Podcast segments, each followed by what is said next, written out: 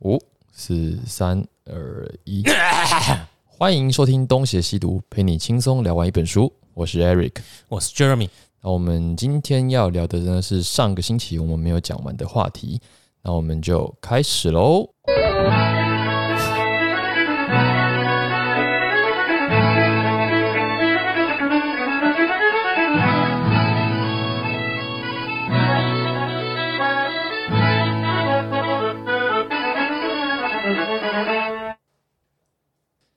日本的内阁是比较偏向于和平外交的内阁。那个时候，因为美国也已经想要在亚洲发挥影响力了，所以他们有一个什么华盛顿公约，就是九九公约啦。那九国公约最重要的就是要约束日本在亚洲的影响力。首先，第一条就是要日本交出在山东的权利，就是山东要还回去。那进一步的就是要压缩它在东北的控制力，等于是把日本的影响力又再缩回日本本国国土跟韩国还有台湾。那当时的日本首相应该是闭元，那这个就叫闭元外交。那关东军就是北宋，就是他们觉得说你们怎么可以这么的软弱，所以他们就要想办法搞事情。关东军就想办法在满洲策划了一些运动。书里面有提到的一个是万宝山事件，第二个是柳条湖事件。那事件本身你们可以再继续找。借着这两次事件，下一步就是皇姑屯炸死张作霖。那依照这整个事件，他们就趁机就说，呃，那我们这边是不是应该要策划一个完全属于满洲的国家？因为他们唯一可以去赌美国的说法就是，那我们也不要这块土地，我们就扶植这边的民族，让他们民族自觉嘛，我们就帮他们成立一个国家。对，所以我们现在都说未满未满，可是，在当时他们就是在名义上是真的要成立一个国家的。为此，关东军的甘伯甘伯正彦就跑去天津，把溥仪偷渡到满洲去，因为那个时候溥仪在天津，甘伯正彦自己就溜到天津去，在天津的市区，他就溜到那里去，然后把溥仪接走，溥仪就到了满洲国登基。那溥仪当然又有皇帝可以做，耶，好开心，所以他就答应了。实际上呢，溥仪是真的没有权利，因为当时在计划满洲国的时候，他们是故意的模仿孙文的架构，五权宪法少一权，四权对，四权好像是把考试拿掉了，对，就说考试考个屁，就是不需要这个东西，这样，所以他们是四权分立。但是在美国的制约下，你该有的三民，应该说是这个三权的分立的架构还是要有。嗯，可是呢，他们并没有真正的让满洲国拥有自主权，他们是用有一个叫总务部的地方吧，成为了真正的行政中心。总务部才能够决定预算要怎么跑，权力要怎么做。溥仪就是一个橡皮图章，其他单位也是橡皮图章，只有总务部可以真正的管理这个国家。管理这个国家的干部，就是我们刚刚讲的岸信介、星野直树，还有这个碾川义介等新锐的，从日本到满洲去实践他们梦想的这些日本人。储备干部啦。他们当时已经是精英了，已经不算储备干部了。他们终极目标是回到日本嘛，回到他们的所属国嘛。诶、中间有一个插曲就是二战，所以不能说是储备，哦因为他们也没想过会这样子。我这边先先解答你刚刚这个问题好了，因为没多久就爆发战争了。然后当时的东条英机内阁采取一种比较攻击式的主义，那岸信介那个时候就知道苗头不对，说看这样打会输，所以他早就绕跑了，他早早就回到老家去，想说、啊、这件事跟我无关。可是没有，免得被当战犯。二战结束之后，他还是被当战犯，他还是被关起来，所以这不能算是说他储备，而是说他早早的先想到了可能的结局，先跑但没跑掉。这个是关于日本这一条线，然后再来是刚才有提到说，在满洲国尚未成立的时候，日本本岛跟韩国、朝鲜半岛就一直有在往满洲移动。那这个当然也是日本政府的鼓吹啦。他们一方面是希望可以宣泄掉当时日本多余的人力，再来就是这个满洲的确也是需要开垦。那个时候，夏目漱石也有去过满洲，然后也有写过一些文学作品去宣传满洲。这是关于民间的流动啊，因为它的过程其实非常的复杂，他有很多叙述在里面，对，非常多，我看了两三次都记不起来， 所以没办法很流水账式的形形容啦。对，然后有提到里面的一些嗯呃，比如说淘金潮啦，然后矿产啦，然后一些产业的发展，然后那总之就是满洲国有日本人、韩国人，还有原本的汉人，对还有原本在东三省的朝鲜人，所有人都去找那块淘金之地，那边没有开发嘛，所以这本书里面有很多当时的地方译文或者史记、史实，描述当初的那个时候的满洲这啊，些地方的小事大事什么都有一部电影，日本电影叫做《麒麟之蛇》，二宫和也演的。他的背景就是满洲国。是他开飞机的哦，不是不是不是，厨厨师哦，就是二宫和也的爷爷，好像以前在满洲国当厨师，然后战败回来，巴拉巴拉巴拉的，然后背然后发景现是手上有个特字，没他事，啊哎他爷姓小 哦，姓刘啦。你用你用苏巴路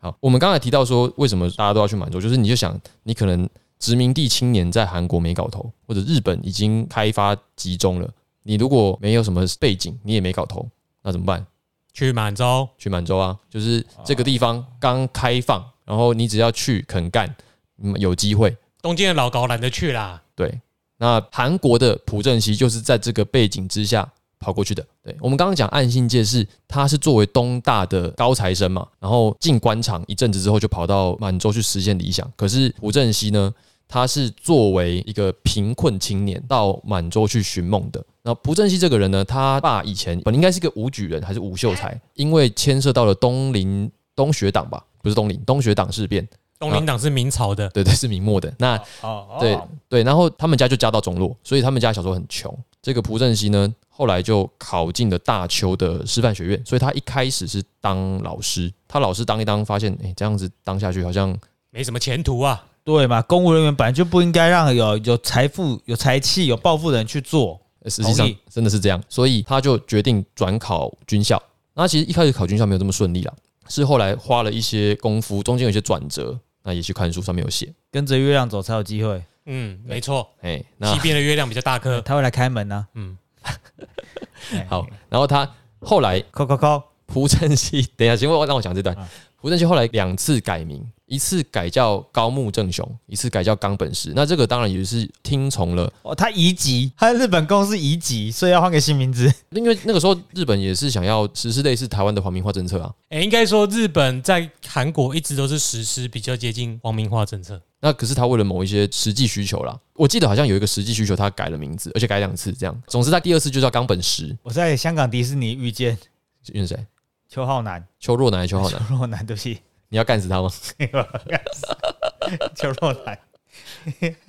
很好哦，好，改名字很重要。所以他就跑去关东军服役。石冈一郎，可终是于想起来了，哦，我只认识花冈一郎跟二郎眼里仍然是李登辉的日本名字，啊、原来是这样啊。对啊，石冈一郎是蒋介石的日本名字，他们都是区区皇民，哦，所以他们都改移籍过啦，哎移籍过移籍过，移籍过，从 S one 到他们都闪电一级，哎所以移籍， 就说完移籍下，隔天就出片，然当后天就出片，石冈一郎就是改名蒋介石在台湾大复活，移籍大部分人不多啦，生田是一个很有名的例子，改名再重新出发。哎、石头，他那是群主连蔡英文都有英文名字，你知道吗？啊，对我看过那个有人乱转贴，很多很多。对了，刚刚那一段历史啊，我们大概回忆一下，我们以前学的是哪一段啊？哦好，我们不是只讨论东北有出产什么人参调皮乌拉草这种东西没有，吗？我们在历史的时候有学到，我的历史课吗？对啊，一定有我们啦。的哦我们的历史我们的课历，史课，当初日本就是要侵略中国，嗯，所以就故意对啊，引发什么济南惨案，所以后来就有去交涉什么二十一山东哎二十一21条哦，那个时候就是他想要往中国的东北，包括东三省还有山东半岛扩张他的势力，所以中国没办法抵抗，就联合外国势力来把他们逼退，所以就会有你刚刚讲到的九国公约，其他的国家想要把，因为他们也想要在那几个地方查起扩展势力嘛，对不对？哎呦所以他们就把他逼走。所以后来山东就有德国势力进去嘛，所以那个地方还有辽东半是辽东吗？雷辽东半岛辽东半岛就是东北那边啊。对，一样就是都会一些像山东是最有名的啦。对，德国在那边建设还很完整。直接接收。然后后来在甲午战争的时候，因为清跟日在那边有也是一样势力在那边争夺。印象最深刻应该是那时候是袁世凯在那边叫做小站练兵，哦，对对对对对对对，就是如果是我们这一方面的记忆，因为我们是汉人民族史观嘛，虽然说清朝不是汉人，哎对啊，然后后来再到了后面这些地方，然后我们这边讲呢，为什么要成立满洲国？以我们以前学到就是，哎呀，当然是要为了把中国给吃下来，所以又另外成立一个满洲国什么的。当时候是用这理由去讲，可是你会觉得没逻辑啊。对，要吃干嘛不直接吃就好了？它成立一个为满洲国来吃掉你东三省，嗯，所以我们这边就陈述了为什么要成立满洲国的理由。对。再补充一个啊，就是当时的国民政府其实也差不多要去争取他们在东北的权益了。对，就是满洲全义。那如果日本关东军不做点什么，那等到蒋介石的军队真的完全掌握，或者是其他国家又去干涉。那就来不及了。所以他们干脆就搞点事情出来。先说那个国家已经独立了，所以它是一个独立自主地方，我们管不了它。那到时候国民党去打，就会变成侵略的战争。呃，先讲先赢呐。这就是满洲国为什么会这样子被树立起来的。啊，我上次在路上看到漂亮女生说你是我的，他们都不理我。看到什么？漂亮女他生啊们没有报警，你就应该万幸。 对呀、开什么玩啊笑？不是先喊先赢吗？你是我的，嗯，没有私刑你就不错了，好不好？你以为你是石刚一郎哦？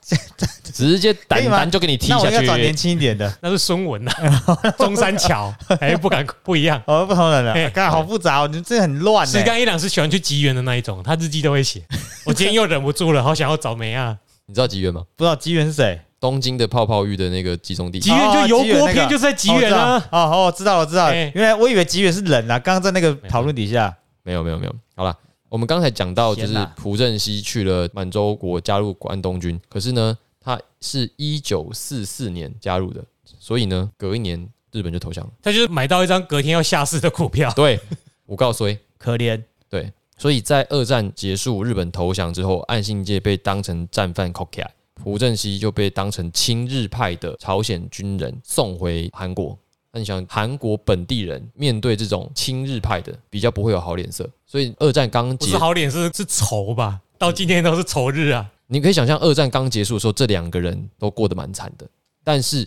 他们遇到了一个不错的好时机啊，韩战，对，遇到韩战，韩战算是各自救了，日本、韩国还有台湾，对，也顺便救了朴正熙跟安心姐，嗯，让他们有机会重新登上政治的舞台。朴正熙的过程比较复杂一点啊，因为他一开始没有这么得志，而且他还中间还牵涉到了一些韩国的内乱事件，就是他被当成共党、共产党，然后也牵涉到一些叛乱，所以差一点要被判死刑。那是他在军校的学长出手救他，才把他从死刑里面再捞回来因为。他不知道要娶一个美国的女人比较可靠。对嗯，不像我们的施先生。对，那他后来就成为了南韩部队的成员，算是站稳脚跟。那岸信介也是借着这个美国的协助，因为美国觉得岸信介是一个比较反共的人，虽然其实岸信介又反美又反共，但是眼下形势跟美国保持合作比较好，对，所以岸信介就变成美方支援的代表。那朴正熙也成为了美方支援的代表，等于是他们两个人都在那个背景下成为美方资助的代表。同时间，台湾被资助的人就是蒋家。嗯，那我们就可以把它再串起来讲，就是在二战结束，然后台湾那个时候不是不知道能不能守得住无为博为的时候，就是因为韩战，所以让美国同时对三个地方伸出了援手，因为他们也要协防，就养出了三个独裁者，独裁者。哦，他们是不是买那种比较逢低买进嘛？因为这三个人的真实生意都在低点， 投资他们不用花多少钱，略施小惠，嗯，他们起飞了就会成为我的得力助手。啊所以表示美国在当时并没有这么 care 他们的合作对象是不是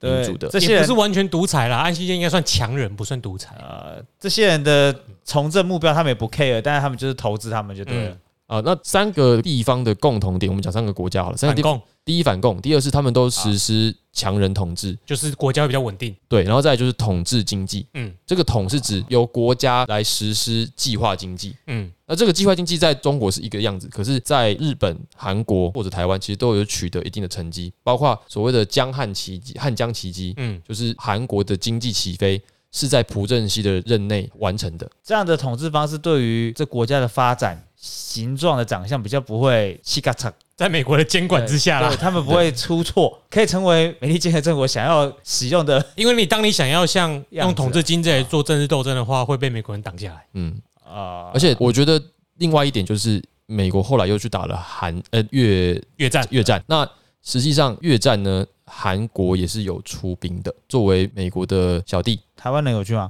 哎、我不知道哎、可能有也不能讲吧，在那时候，我有看到的资料是韩国有出，而且是韩国部队在越战的战场上表现是仅次于美军哦，他的战力是很他们强很。强哦，然后被派去打仗的就是全斗焕了。嗯，哦，对啊就是朴正熙派全斗焕去打这所个以他是军事强人对对啊，他们啊，朴正熙是军事强人，然后这个全斗焕也是军阀，卢泰愚也是将军，对，其实他们都是军政府，所以他们的独裁者的背景其实都来自于他们有枪杆子出政权，对啊，他们哪这样听起来他们很共产啊的、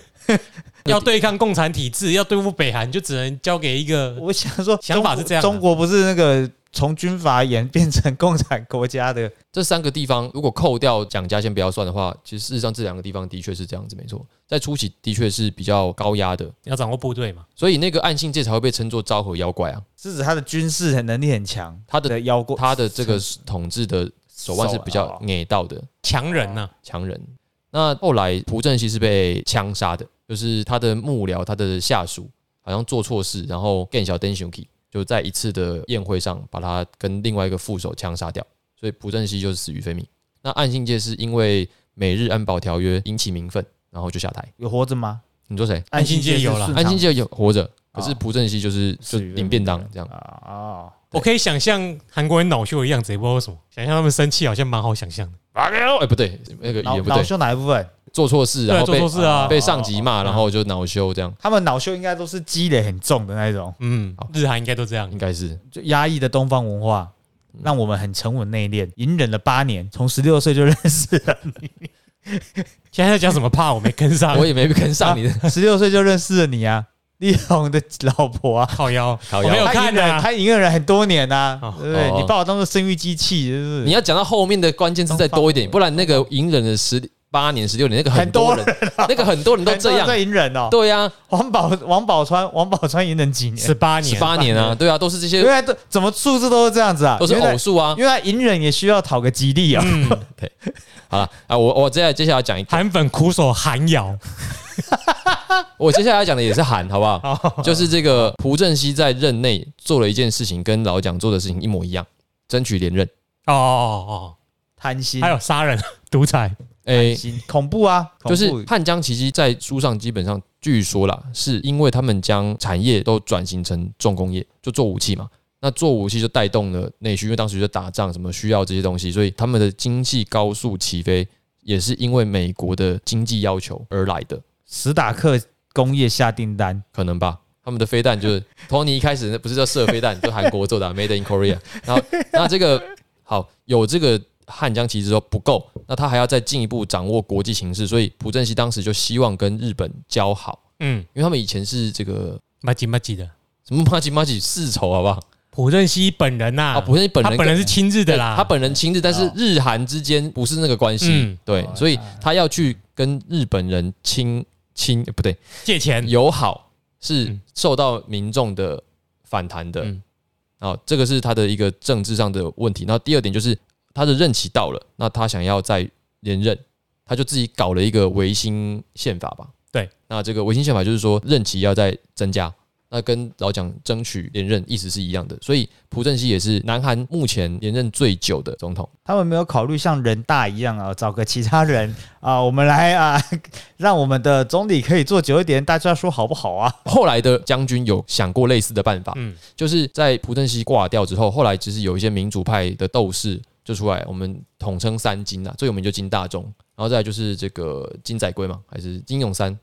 就反正就是另外两个金，这些是嗯金金永轩、金元轩，金元轩，不是啦，反正就是金大中，好不好 那？张飞会生气啊！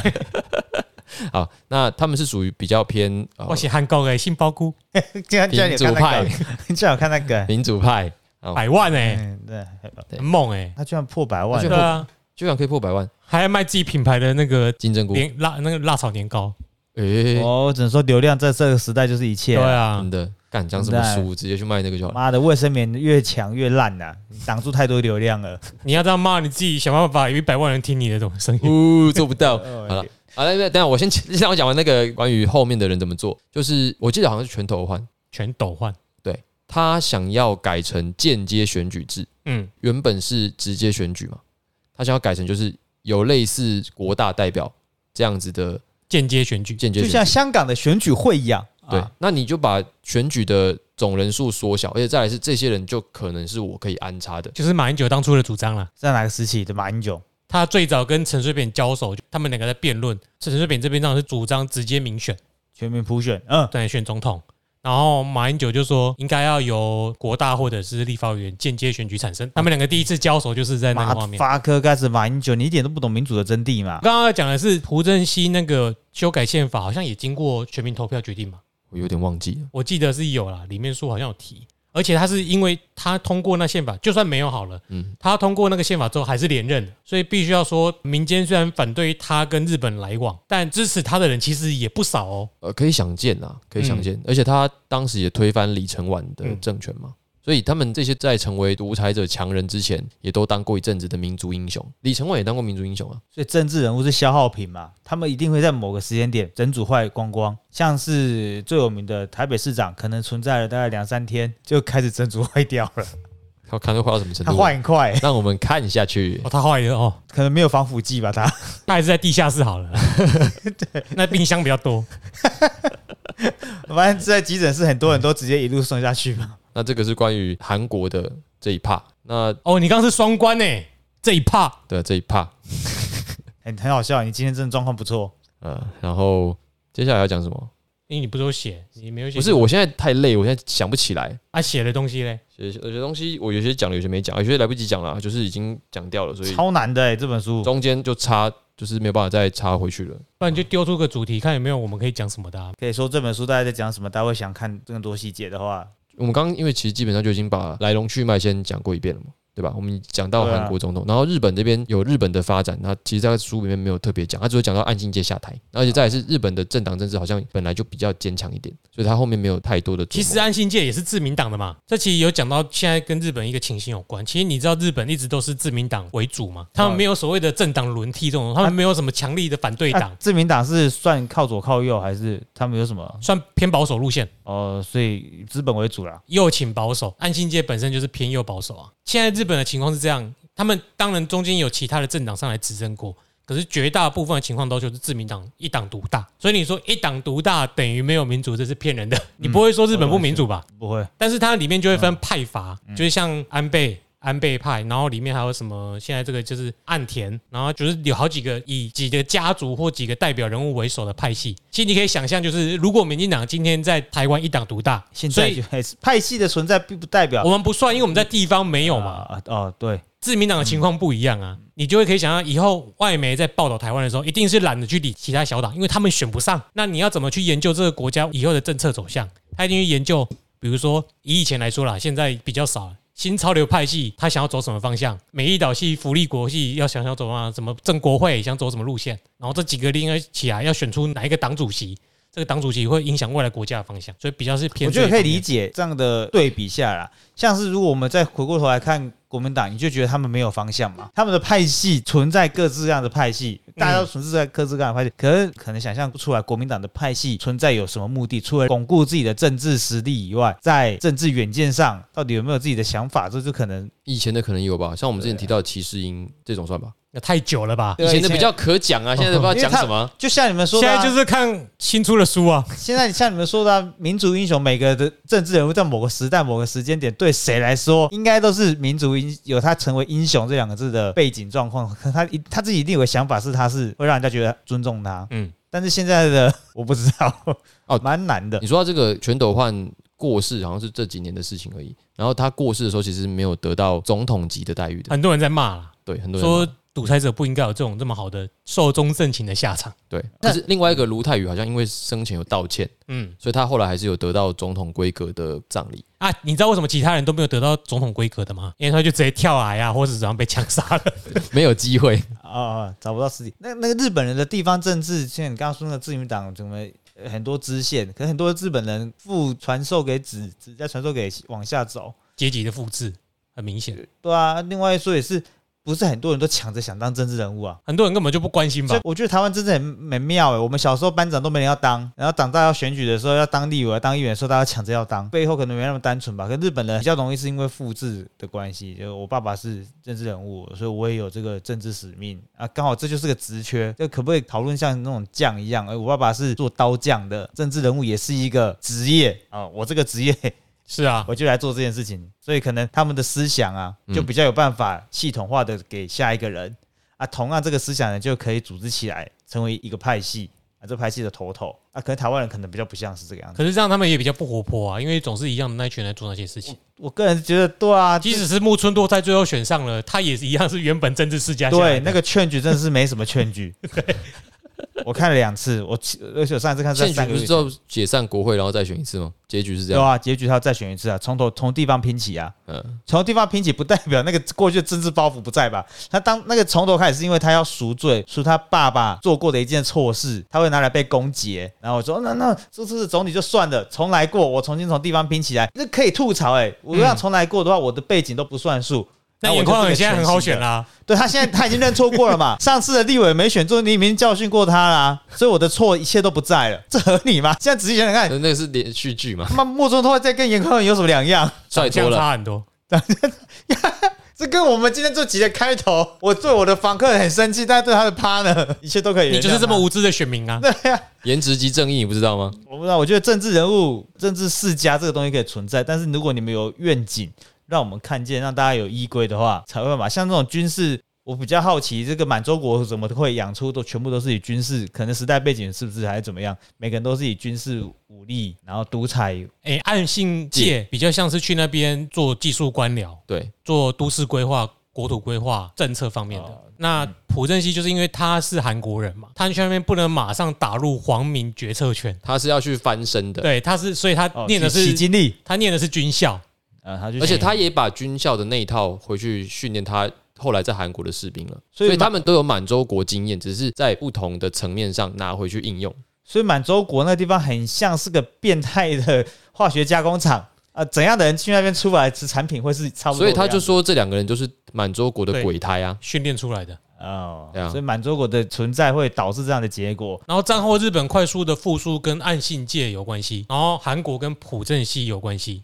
所所以以等于是满洲国提供了他们一个练功的场所。那难怪你们一开始有讲到这个知识对于日本来说可能挺重要的，毕竟这离他们离我们都大家都很近，可是对于他们来说，他们奠基了很多日本的现在的政治状况。而且这本书算是以日本的读者为主要的受众，等于是我们读这本书就是以假装我们是日本人在读这段。对，蛮趣味的。反正在刚刚刚开始开录之前，这种强人政治应该是这几个国家期待，啊或者是我不知道他期不期待啊。东亚、东北亚基本的政治东北亚很期待吧？其实跟我们很接近我啊们。我的意思是说，我们从另一个角度来看这个年代发生的事情，但是我们以前其实读过这个年代的历史，对只是我们一直用中华民国本位去看。对像现在我们用日韩的本位去看这件事的话，就可以看到这一方面的观点。但是你如果再从一个很重要的地方去看，就是以美国的角度来看的话，又是不一样的观点了。因为对他来说，你们三个就是棋子，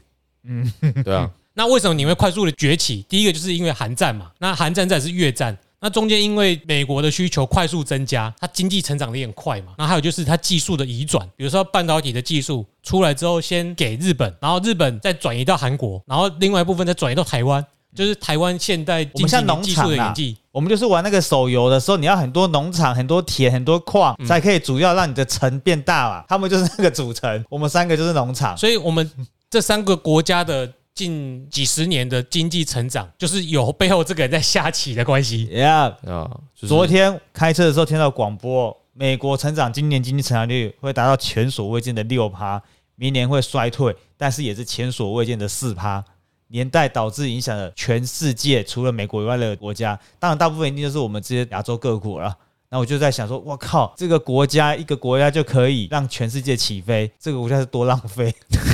明天不是多多伟大，是多多浪浪费啊！没有，就像台积电一样啊，台积电就占台股的四分之一啊啦。嗯 所以现在快那一惨得万很八大千点，他们他们占了这么多点啊！刚开盘有时候有站上去了台积电市值就它加权就算台股的四分之一了，啊。我们讲回来，就是讲说，就是然后跟台积电有关啊，技术转移啊，对应该说整个东亚、东北亚的格局基本上笼罩在美国的脉络。对，那而且还有一个忘记提，等一下，就是因为这样，所以强人的统治不至于失控，这个蛮因为他在下棋，他不准你乱来，所以你可以看到，其实这三个地方的政治受害者都可以像我们百年追求一样，都有美国在后面庇护。这个我觉得也很妙。强人政治最大的一个好处就是你找战犯很容易，嗯体制不会影响。战犯换掉之后，大家就像刚刚一路说到，我这些罪业都消失了，换一个人起来，哎、你使用期限又到了，再割掉啊！但是整个本质都没有改变啊，一样都是照着别人的蓝图在成长可。是也因为这样子，每个国家都有机会发展。民主化。我们的好处当然是这样子啊，对啊至少除了总统大选的时候大家在厮杀以外，民主对于学生、对于公司，多数都是好处嘛。社会呃，我再举一个刚刚讲的金金大中那个例子，其实大部分的日韩、台湾的这些民族派，一旦被迫害，因为金大中被绑架过，嗯嗯，那他们只要被迫害，通通都逃去美国，嗯全部都去美国。那像金大中流亡到美国的时候，他就认识了菲律宾当时也流亡到美国的总统 Aquino，所以他们其实就有在筹划整个亚洲我们要怎么样推动民主。嗯，结果阿 k i n o 在跟他面会完，回到菲律宾，准备要去跟马可仕选总统的时候，刚下飞机就被枪杀。有梦最美，也很方便啊。这一路都围绕着强人政治，只要一个人消失，就会稳固一大块人的利益吧。但是你看看美国，今天川普居居，拜登居居。哦，好像也不会影响什么。他们算强人政治吗？他们明明就是民主，他们的体制不容易让他们国家崩溃掉所。以这是个好像在这本书以外的议 题。我们两个地域的民强人政治因为哎、这套新王世界史会有一点讲到美国，我们到时候再提。哦哦，但是其实有有一个东西叫冷战经济学，你知道吗？有听说过？台日韩跟菲律宾都是靠冷战的时候崛起的。要是没有跟共产阵营做对决，美国其实根本懒得理你。那你怎么把握机会将自己培植起来？让这个世界需要你，那美国需要你，根本不是世界。对，除了美国以外，现在只有捷克需要我们， 立陶宛，立陶宛也有。对捷克比较常发文呐、啊，立陶宛很猛哎、他每次发文都发很猛啊。但立陶宛的人比较少啊。嗯立陶宛的 GDP 很高吗？捷克应该是比较有钱，好朋友都是要交的啦。嗯，对，你知道韩国其实是到一九九二年才跟我们断交吗？这么晚，哦，拖蛮久的，嗯拖很久。嗯，那其实这方面也跟签字吧，互相签字。还有一个就是，他们其实是到我们出生的那一年，跟台湾差不多时间才民主化。我好像之前蛮无聊的去查，因为这嗯个很多人会跟韩国的影视工业串在一起，嗯就是大家会说，哎、为什么我们比较早开放？因为毕竟台湾的电影有一阵子是热销全亚洲的嘛，那然后他就会讲说，哎、为什么我们比较早，却瞬间在这几年输输给韩国？是韩国做了什么事情？然后就有人开始讲，呃，韩国是在这二十年内做了很大的质的改变，就是全斗焕下台啊。他们认知到了什么吧？然后在那一个那个过程其实蛮漫长的，就是金大中在朴正熙死后就已经准备要来选总统了，可是因为三金都各有各的算盘，金大中、金中中跟金普聪，马英九的势力那么早就嗯留在韩国了，马英九是金普聪的 势力，金普聪是满人，所以他也是满洲国出来的，说干我搞错了，马英九其实是所以有三个鬼胎以。上都是干话，好不金好普松才是布袋戏里面的那一只以手。以上都是干话，反正就是金金大普聪跟富察也蛮熟的，所以才会出这本书。欸你这样，你这样我，我真的苦无证据说他不 是。哎呀 好，但是三三金指的是金大中，然后金永三跟金钟密，他们三个都分别在 SK 飞龙担任救援 投手，还有在，结果要供我啦。太太闹了吧？这个名名字听起来很像，对啦，是很一像。点辨识度都没有。还有金东柱、反正他们那董个三雄，呃被花被花供我，哎，嗯好啦对，好反，正他们当时就是要选总统。好，那军派的这个卢泰愚本来是没机会的，可是因为三个人都想要当总统内斗，那金大中当时又被舆论就是有人去冲康他说他是亲共，所以到最后三金都没有得到好的票数。破脑机互咬，真的三金互咬，然后最后是卢泰愚得势。嗯嗯，卢泰愚意外的在朴正熙之后成为民选总统，他明明是军 阀，为了纪念他，我们台湾就推出了金钟奖、金曲奖跟金马奖，纪念嗯 三金，没错，但你记得真好哎、 还是陈怡出现的 出，就是纪念三 金，嗯好啦好啦好啦，让你过，给过这个给过，好不 好？莫名其妙。好啦这政治太有趣了。对，那啊后来总之那个卢泰愚之后，他们又进行了各种的政变，到最后斗倒了全斗焕，啊然后实施民主，这样那是在跟台湾戒严差不多时期，差不多时期，所其以实那其实蛮晚的。那年代真的是风起云涌啊。对哎，那哇我们刚才讲到的是东，主要是东北亚嘛。嗯嗯，其实菲律宾也只是刚好顺带提到金大中跟 Aquino 在美国遇到。我记得在这个书系里面还会提到东南亚。嗯嗯，我们刚刚有提到韩韩战，我们没有提到越战的细节嘛。我虽然不太熟，大概可以想见，就是美国其实也是想要搞定东南亚，可是没搞定。对啊，如果越战赢的话，这个防御线是不是已经不叫东北，岛链啊，就变成是亚洲防御线？算是啊，因为就等于会有一个越南民族的南边的联邦，对吧？像以胡志明诶、是胡不是胡志明是那个西以西贡哦西贡哦以西贡为，核心的一个反共势力，但没有就没有了。但是没有也对他们观光有一些好处啦啊，至少那些共产党的符号出现在越南各地，成为了很多你可以去河内看呐。 对啊，河内很多好月供咖啡，对，而且他们到时候又要从哪边开始分界，有没有？哦哪里是南越，哪里是北越？我比较好奇，听这个频道的人会比较想要听你一开始讲的历史故 事啊，还是后面这些跟现实 我想听轰轰轰轰那一 种的，轰轰轰轰？轰轰战队是不 是？ 对啊，还是想要听这种现实跟历史交错的政治？ 呃，可是我这个本来就是一条线下来的啦，不然没有以前到现在的这些复杂的形式。很妙啊！我不知道观众喜欢听什么。轰轰啊！前面那些历史本文很硬呢、很硬啊我嗯历史本文很硬。呃我还是必须讲，就是这个可能还是要多找参照的书啦，因为光看他讲真的太绕了。还有一个就是要跟我们现实接轨了，就是我们形成今日的原因、静音啊，离我们比较近的脉络。比对啊较容易抓到所以点。满洲国的存在跟形成很重要，但是它的重要可能不在于我们理解它怎么形成那么重要，它形成之后对于现在的我们有什么影响，或许是对我们来说更有用的讯息。这是一条很长的草蛇灰线啦，就是拉的比较长一点才会讲成这个样子。就是反正还有这本书，你们讲几个本？这这个系列还有十八本左右吧，总共我们已经讲完一本了，两本啊，这这是本第二本。这第二本，总共对出了二十一本的，后面写，而且可能还在陆续出档。没有没有有，没有没有了没有哦没有没有没有，因为它是大戏，所以没所有以你。还有十九本啊。对啊啊，都在家里啊，所以就慢慢看。哦，好吧，好了，那差不多了。这蛮值得的。其他还有你可能会有兴趣的题目啊，我每个都这听起来不会无聊啊，嗯，只是难懂而已。还有那个地中海啊、那很爱尔兰啊，有一些很久远的，就是史前时代，以及最后一章最后一本是人类将往何处去。天哪，鄂图曼这个，我们是不是要跟世界帝国一起合作？ 可能大家比较你可以先听我们先知之后哦。对， 天哪，东印度公司，英国有两个版面呢，大英帝国跟东印度公司因。为它是抓那个世界史的重要时间点来讲啊。好的，那我们就尽我就尽量了，好难哦，你可以不要看啊，你就来都我都不懂啊哎，我只纯发问的，欸这看你不会懂吧？会啦我历史考八分还几分吧，还十八分，大学你的时根候本没念书吧？对我啊。念了两三遍呢。好啦，那我们今天就先到这里啦。呃，如果你喜欢我的节目的话呢，欢迎到 Apple Podcast 给我们推荐啊、那这个也可以给我们这个留下你的宝贵意见，或者在 Facebook 跟我们的 Instagram 跟我们互动。下次呢，我们再看要挑哪一本世界史来跟大家聊。那今天就先到这里，我是 Eric，我是 Jeremy， I am Sunny 下次见，拜拜。拜拜。八八一。